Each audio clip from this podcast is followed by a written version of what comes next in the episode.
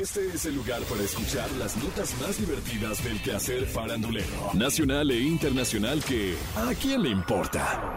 A partir de este momento escuchemos información no relevante, entretenida y muy divertida. Pero eso, ¿a quién le importa?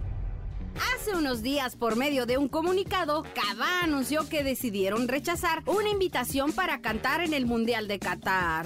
¿Qué? Esto ocasionó que en redes sociales surgieran críticas y hasta burlas en contra de ellos.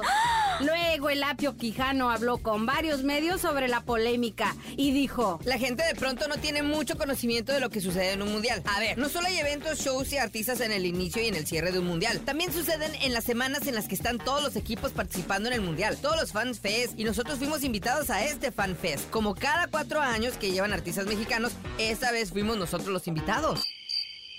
Luego Sergio dijo: Cuando se trata de redes sociales, no puedes caerle bien a todo el mundo. Y si no nos quieren creer o si se quieren burlar, eso no nos incumbe. Traducción: ¿Eso a quién le, importa? Luego Daniela dijo: No fue una decisión fácil. Cuando recibimos la invitación para ir a Qatar, lo primero que dijimos fue, claro que sí. Es la primera vez que recibimos una invitación para asistir a un mundial y creo que ninguno hemos ido a un mundial. Entonces nos emocionamos muchísimo. Dijimos que sí. Las personas que nos habían contratado desde un principio lo entendieron muy bien y estamos agradecidos de que no hubo represalias. Estuvimos de acuerdo los cinco en ir y luego pues de no ir.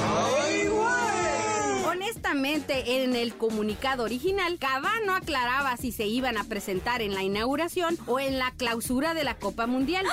Solo informaron que rechazaban la invitación de representar a su país en este evento de talla mundial. Plan con maña. Ya cancelaron, pero si se iban a presentar en el Fan Fest, en las gradas o en medio de la cancha, o si iban a cantar karaoke con el muchacho de la bocina. ¿Cómo? Eso es algo que a quién ¡Le importa! Desde el pasado 30 de noviembre se ha habilitado el Spotify Rapid 2022, una herramienta que te permite saber la lista de tu música favorita durante todo el 2022. ¿Qué? Te muestra los cinco géneros que más escuchaste a lo largo de los últimos 12 meses, tus artistas y canciones favoritas y el total de minutos que consumiste música. Como ya todos saben, los usuarios están compartiendo lo que escucharon a través de sus redes sociales.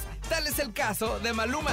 Quien compartió a través de una historia de Instagram quiénes habían sido sus artistas más escuchados. Y su top 5 sorprendió a todos. Este es el top 5 de lo más escuchado el 2022 por Maluma. 5, Willy Colón, 4. Maluma, Maluma. A ver, repitámoslo de nuevo.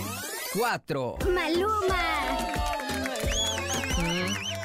ok. 3, Vicente Fernández, 2, Alejandro Fernández, 1. Drake,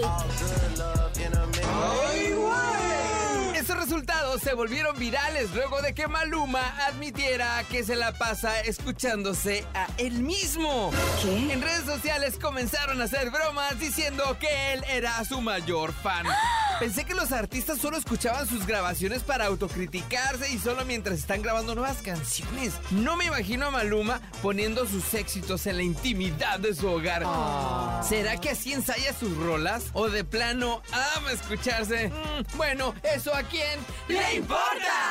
Esto fue ¿A quién le importa? Las notas más divertidas del quehacer farandulero nacional e internacional. Porque te encanta saber, reír y opinar. Vuélvenos a buscar ¿A quién le importa?